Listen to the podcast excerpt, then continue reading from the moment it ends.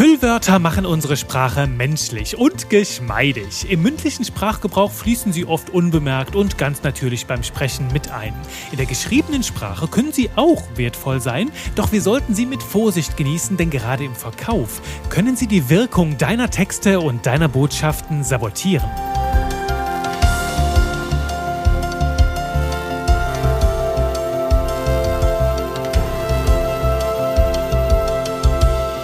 Da bist du ja wieder und auch noch mit frisch geputzten Öhrchen.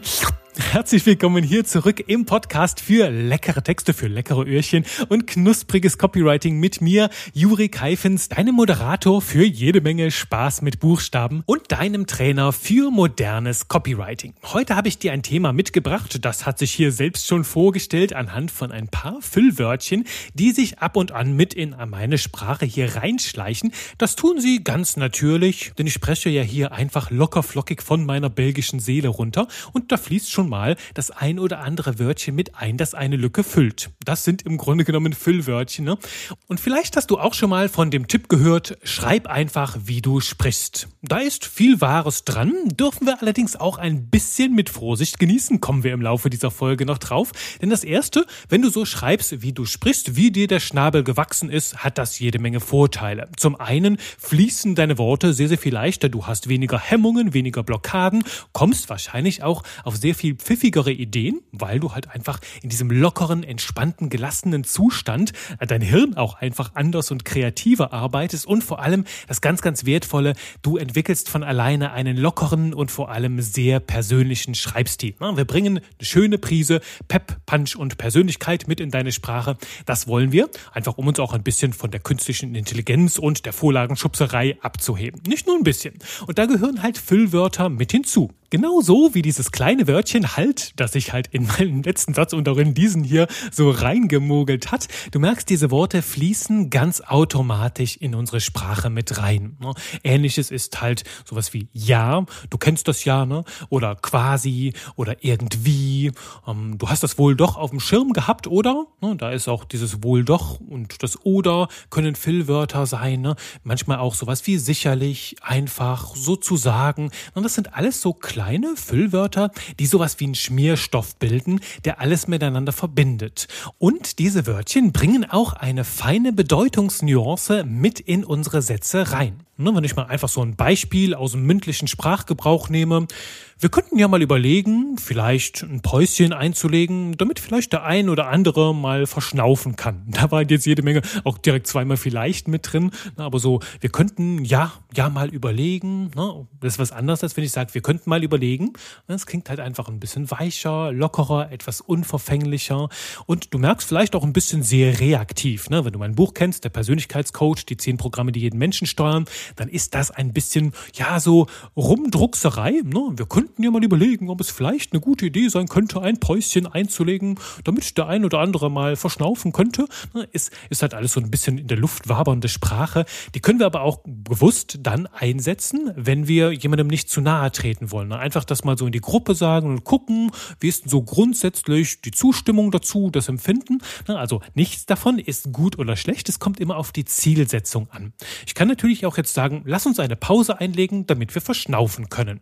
Das ist sehr, sehr viel bestimmter, mehr geradeaus, ist natürlich auch noch ein bisschen direktiver. Ich sage hier, was Sache ist ne, und, äh, und, und gebe den Ton an.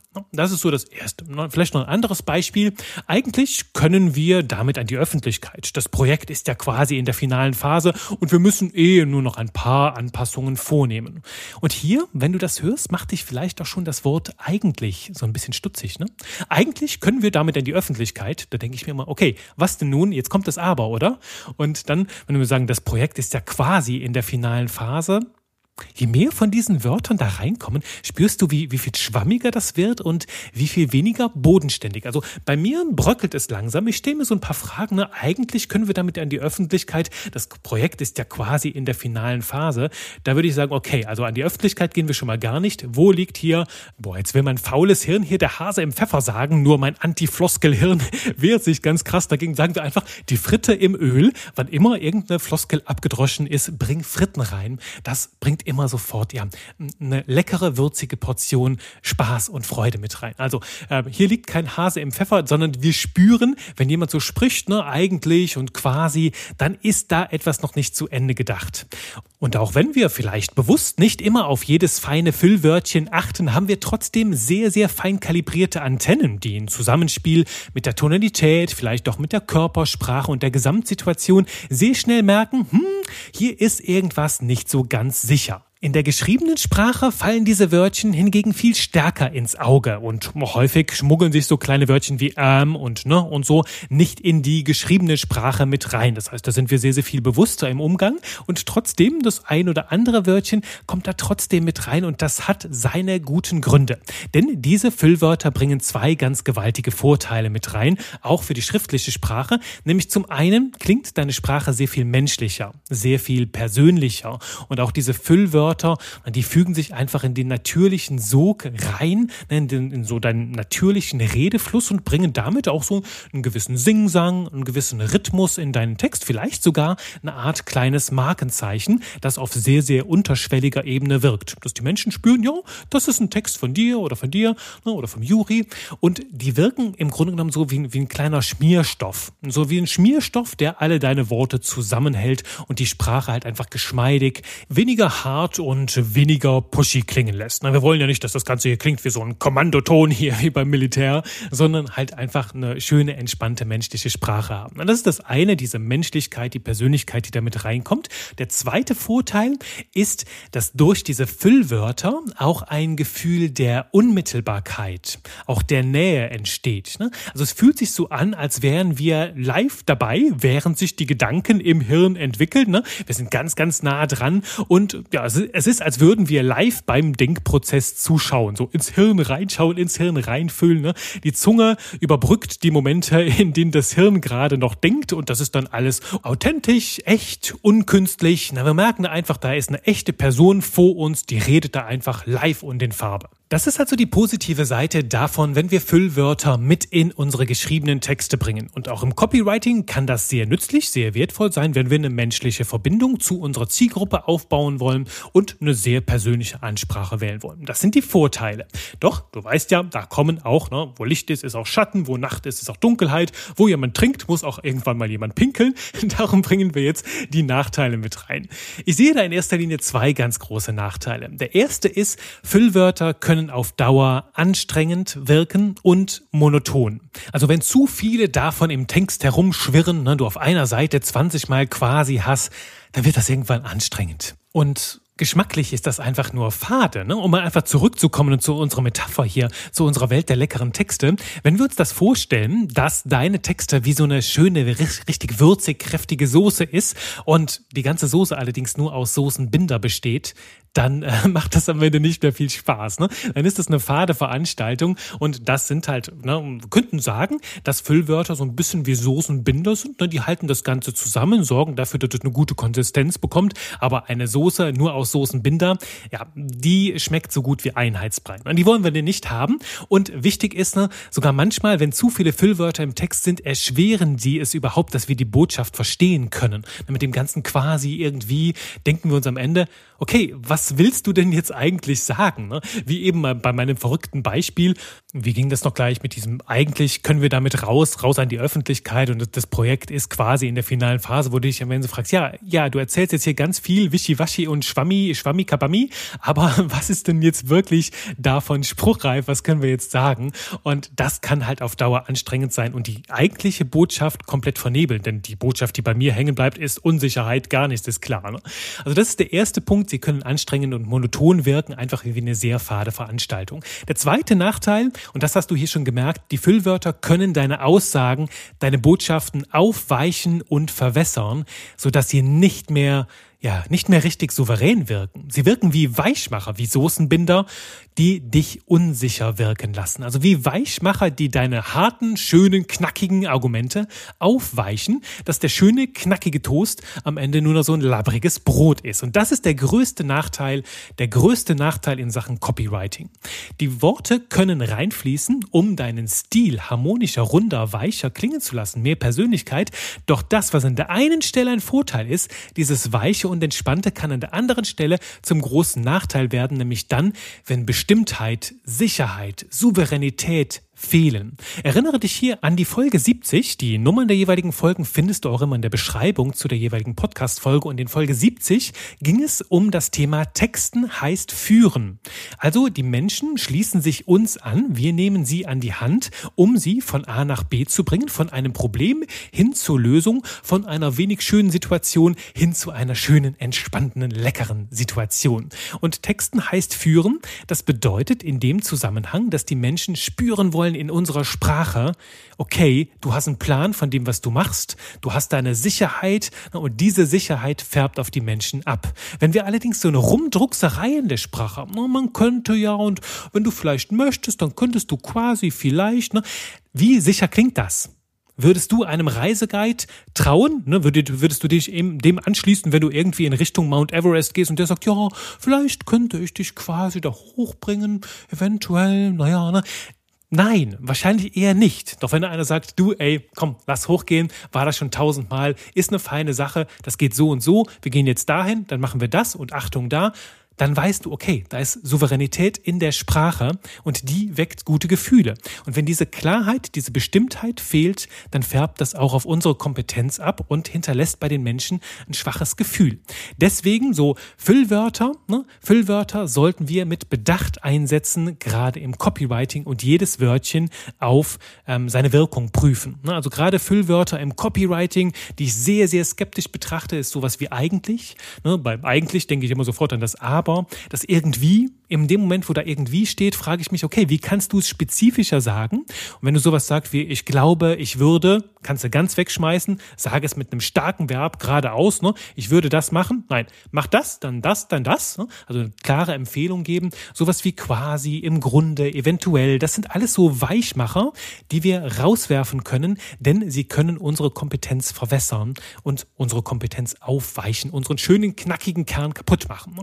ähnlich wie sowas wie, ich sag mal sozusagen, wenn man so will. Das sind alles so Floskeln, die können wir über Bord werfen. Einfach es direkt sagen. Schön auf den Punkt. Na, wenn wir uns jetzt mal vorstellen, so im, im, bei einer Präsentation. Du machst eine Produktpräsentation oder irgendwie an der Uni eine Präsentation, wo es um Ergebnisse geht. Du sagst zum Beispiel, ne, unsere Forschungsergebnisse zeigen halt, dass, ähm, naja, unsere Technologie, also naja, eigentlich so 20 Prozent effizienter ist als die der Konkurrenz. Ne? Wenn das jetzt zum Beispiel so ein Text wäre, hier spürst du trotz der beeindruckenden Daten, wie, okay, 20 Prozent besser, das ist schon, kann sich schon sehen lassen, ne? klingt das Ganze mit den Füllwörtern, als wäre sich da jemand seiner Sache nicht ganz so sicher. Und du weißt ja, Zweifel, Unsicherheiten sind ansteckend und die färben auf uns ab. Auf uns in der Zielgruppe. Wir merken dann, okay, Vorsicht, unsere Alarmglocken gehen an, unsere Antennen schlagen aus, hier dürfen wir uns in Acht nehmen, irgendwas klingt hier nicht so überzeugend, wie es sein soll. Und wenn etwas nicht überzeugend klingt, lassen wir uns natürlich auch schwerer überzeugen.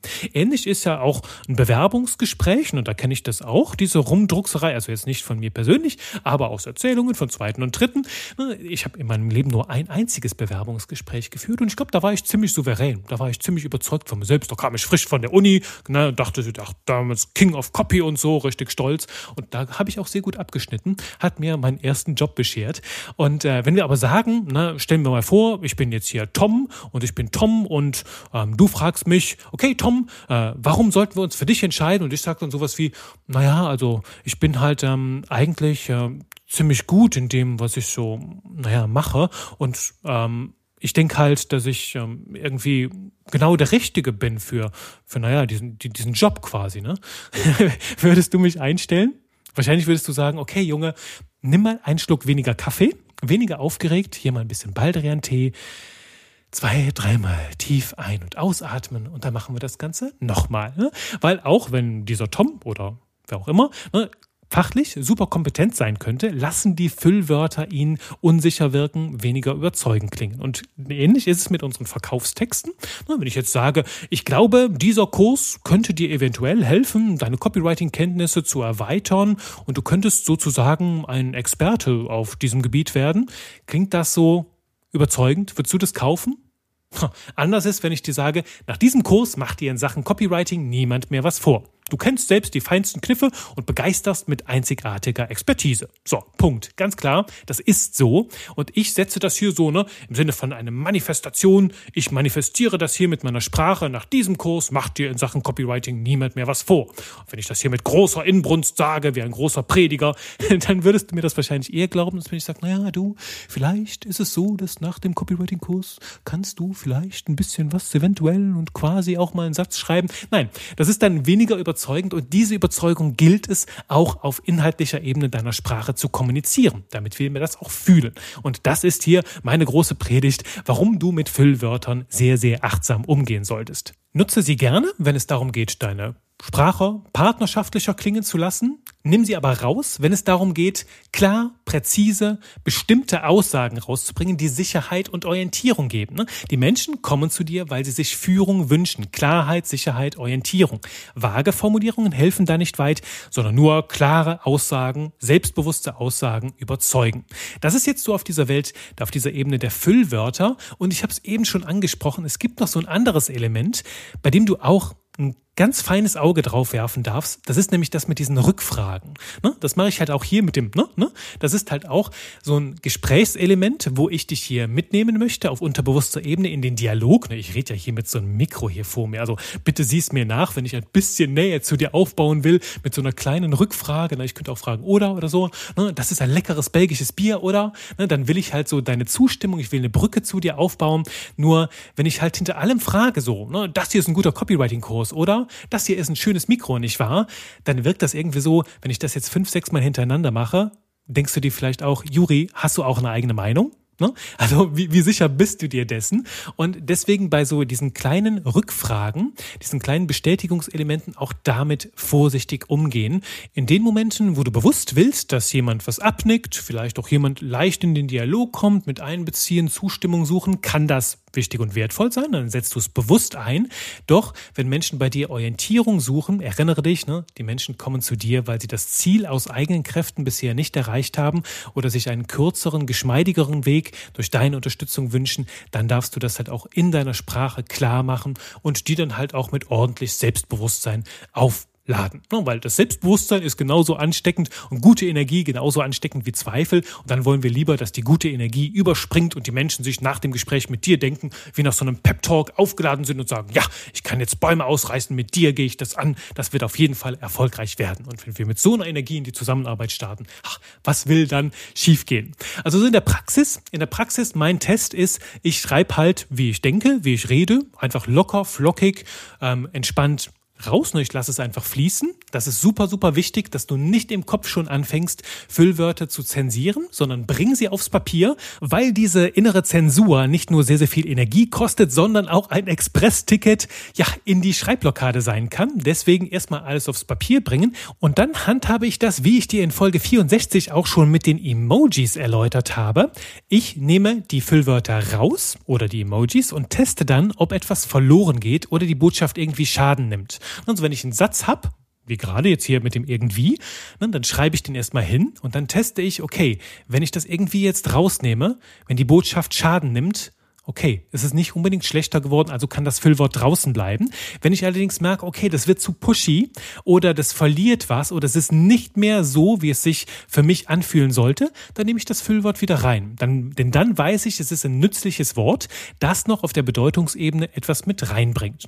Und das ist der ganz einfache Test. Also da darfst du deine menschliche, emotionale Intelligenz als Gradmesser mit reinnehmen. Ne, wenn es einen zusätzlichen Mehrwert bringt, nimm es mit rein. Wenn es hingegen keinen Zweck erfüllt, also Buchstabenverschwendung wäre, dann schmeiß es raus und erst recht schmeiß es raus, wenn das an deiner Autorität, an deiner Sicherheit, an der Souveränität deiner Sprache kratzen könnte. So, das war schon die ganze geschmeidige Botschaft hier aus dieser Folge. Ich hoffe, es hat dir Spaß gemacht. Ich hoffe, es hat dich erhellt. Und ab sofort springen dich die unnützen Füllwörter in deinem Text von ganz alleine an, wenn du einmal drüber schaust und du kannst die rauswerfen. Damit kannst du nicht nur Zeichen sparen, Buchstaben schonen, sondern auch deiner Expertise zu der Kraft verhelfen, die sie verdient hat. Damit wünsche ich dir jetzt viel Freude. Schreib lecker und bis zur nächsten Runde Spaß mit Buchstaben.